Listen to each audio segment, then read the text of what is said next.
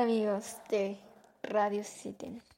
Bueno, pues el día de hoy tendremos un podcast muy interesante porque, bueno, decidí hacer este podcast porque mi papá es, mi papá es de esas personas que escucha así como mental y así, y entonces el otro día se escuchó una canción que decía que el infierno de Dante y yo me pregunté el infierno de Dante por qué esa canción dice eso y ya después así en YouTube y así vi que me salió una de que el infierno de Dante y que, que hay como como etapas y así entonces empecé a ver el video y se me hizo muy interesante y, pongo de hecho esta pieza porque pues va relacionado con todo eso no creen que yo soy ¿cómo se llama? Fanática del diablo o algo así, no. Me da miedo la verdad, pero esto se me hizo como que muy interesante. De hecho, esa pieza que les acabo de poner es de un pianista. oh, no me acuerdo. No, es de un violinista. Perdón, no era de un pianista. Es de un violinista que se hizo muy famoso por esa pieza. Pero lo turbio de esto, se podría decir, es que él es, pues estaba soñando así normal, ¿no? Y él este, escuchó cómo la tocaba, pero el diablo, según, tocaba esa pieza, pero la tocaba súper hermoso y así. Y entonces, pues por eso él decidió imitar esa pieza y que es muy, muy, muy difícil de tocar en el violín. Es muy, muy difícil de tocar y entonces, este, es una persona famosa, muy famosa, esa pieza, la verdad. Entonces, pues dije, hay que hacer un video relacionado a esto porque la verdad se me hace un tema interesante saber pues sobre esto, pero no van a pensar que, ay, Nelly, religiosa de diablo, no, la verdad no, creo en Dios, pero pues también se me hace interesante saber estos temas. Bueno, sin más que agregar, comencemos con, pues, con el ¿Cómo se llama? comencemos a contar lo que les tengo que decir. Sin, sin más que decir, mejor comencemos. Es muy probable que en algún momento, mirando, leyendo de alguna gran tragedia o calamidad, escuchemos que aquello era una escena dantesca o que era como el infierno de Dante. Pero exactamente de dónde viene esta frase y cómo lucía el infierno de Dante. La Divina Comedia es un libro escrito por el poeta italiano Dante Alighieri durante el siglo XIV, entre los años 1304 y 1321.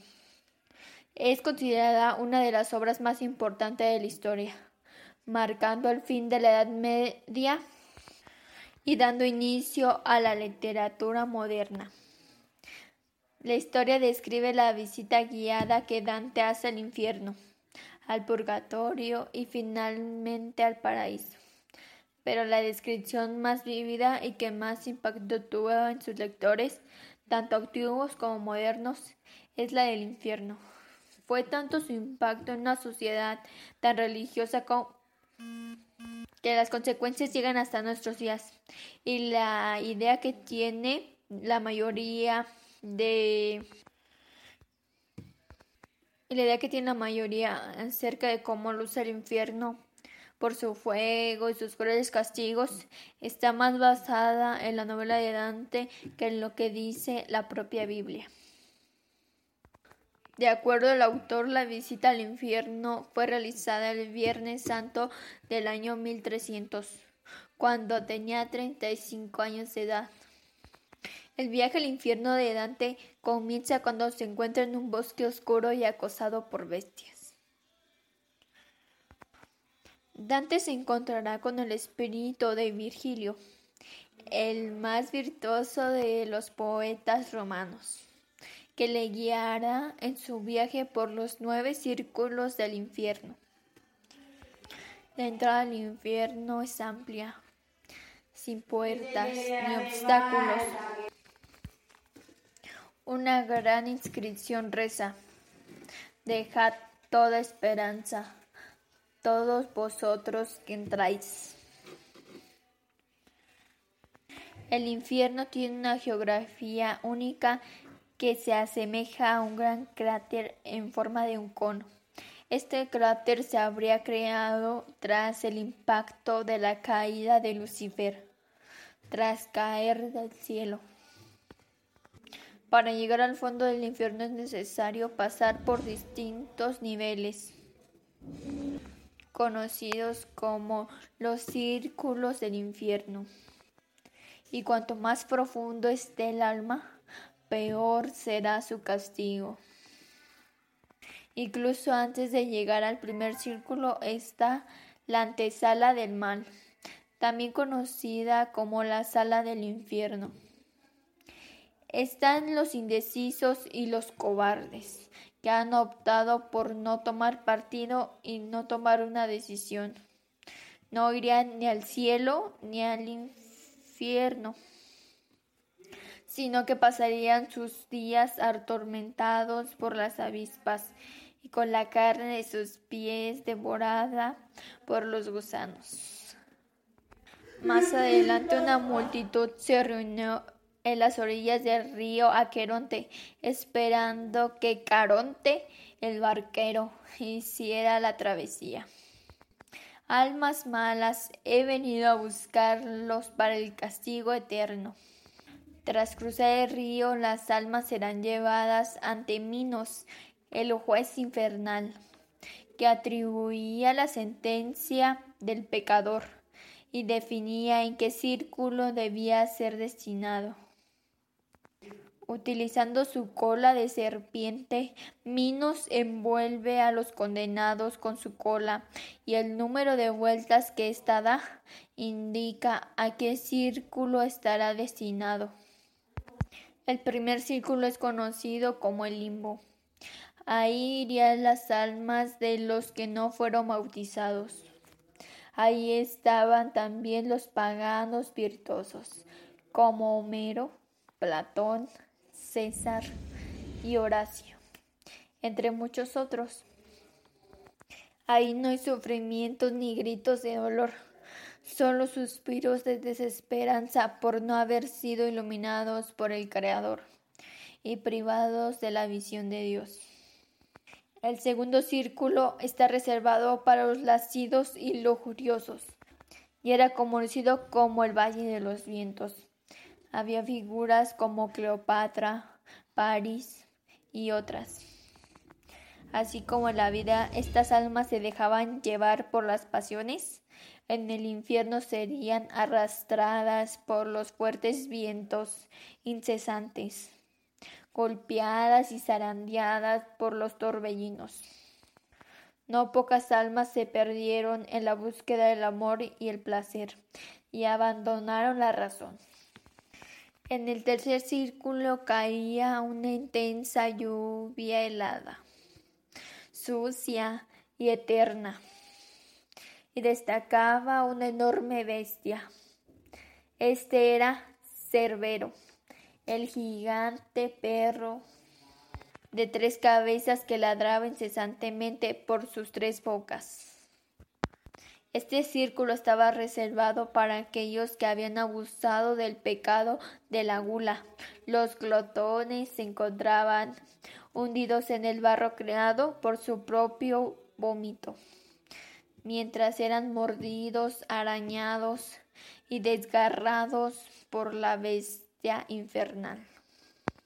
El cuarto círculo, en cambio, estaba reservado a los pródigos y avaros a los derrochadores, a los tacaños, tocados de diferentes maneras por el pecado de la avaricia. Se pasarían la eternidad empujando grandes bolsas de dinero en dirección al otro e intercambiando maldiciones por tener naturalezas opuestas. Mientras uno gritaba, ¿por qué lo guardas? El otro replicaba, ¿Por qué lo desperdicias? En el quinto círculo, una gran cascada de sangre hirviendo abastece el río. En las aguas del río están los enfurecidos y furiosos. Luchando por dar rienda suelta a su interminable rabia, atacándose unos a otros. En el fondo del río están los rencorosos, que intentan gritar, pero solo sus burbujas llegan a la superficie. Dividiendo el infierno está la ciudad de Vite. Ahí las tres erimias, también conocidas como furias, y los ángeles caídos protegen la gran puerta. El vite es el hito que separa los pecados culposos en los que no hay intención de ofender, de los pecados intencionales que se cometen a sabiendas y con intención. El siguiente círculo terrible es el cementerio de fuego de los herejes. En las tumbas abiertas yacen los que no creen en la existencia de Dios o han rechazado sus enseñanzas, llevándose a otros con ellos, lejos de la gracia del Señor. Arden en las llamas que los devoran dentro de sus tumbas. Luego se llega al valle de Flemington, el séptimo círculo. Este valle, el séptimo círculo, este valle está dividido en tres. En la primera parte, cerca de las ruinas de Creta, es posible ver al terrible Minotauro, una criatura mitad hombre, mitad toro. En el fondo del valle, dentro de un río de sangre, están los castigados por haber cometido crímenes violentos. En las orillas del río, los centauros disparan flechas con sus arcos a los delincuentes. Cuanto más grave sea su delito, más sumergido debe estar el pecador. De lo contrario, será castigado por los centauros. El siguiente valle está reservado para los suicidas, aquellos que han atentado contra su propia vida. Estas personas se convirtieron en árboles retorcidos, creando un bosque siniestro y aterrador. De sus ramas no nacía ningún fruto, solo espinas venenosas.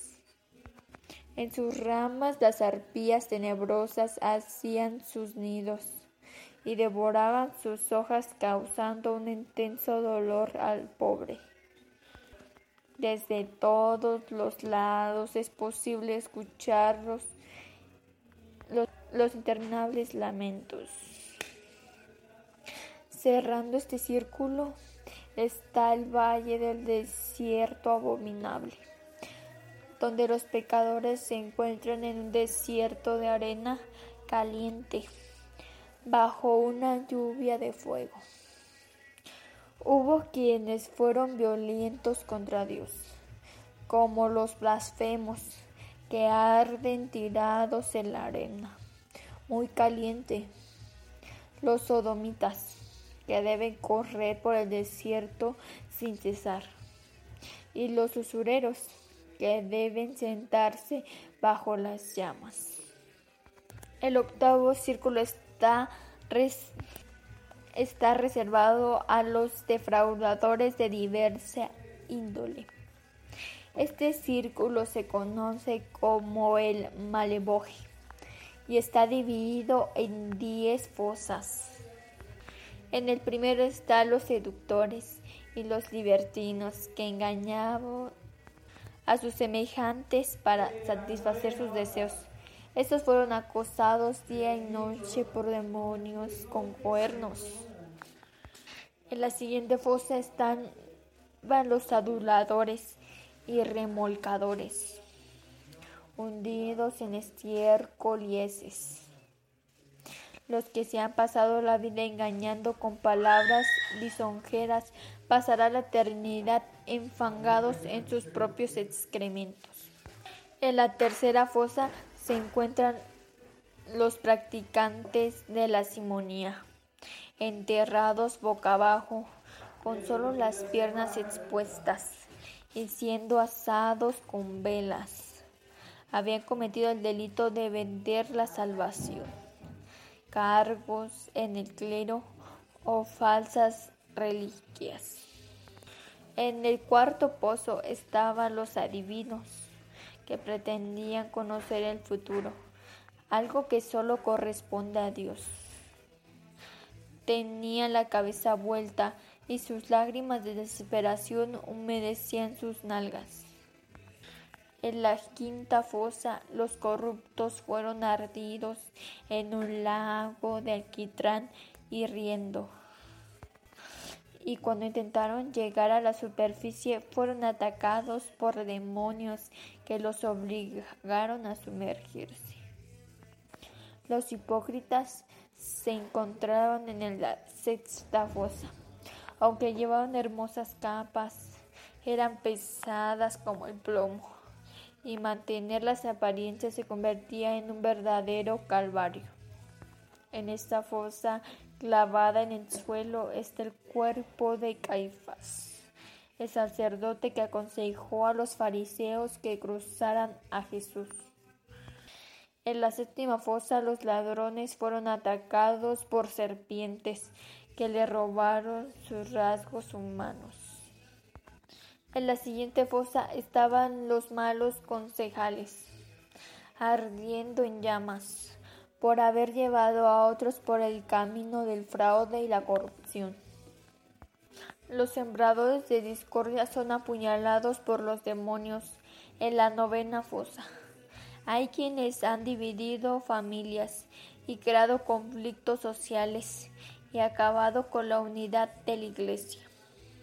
Finalmente, en el último pozo están los falsificadores, cubiertos por todo tipo de enfermedades y pestilencias. Por haber falsificado, mentido y simulado, sufrirán diversas enfermedades según su delito. En el noveno y último círculo del infierno, se encuentra el lago de Cositos, también conocido como el lago de las lamentaciones.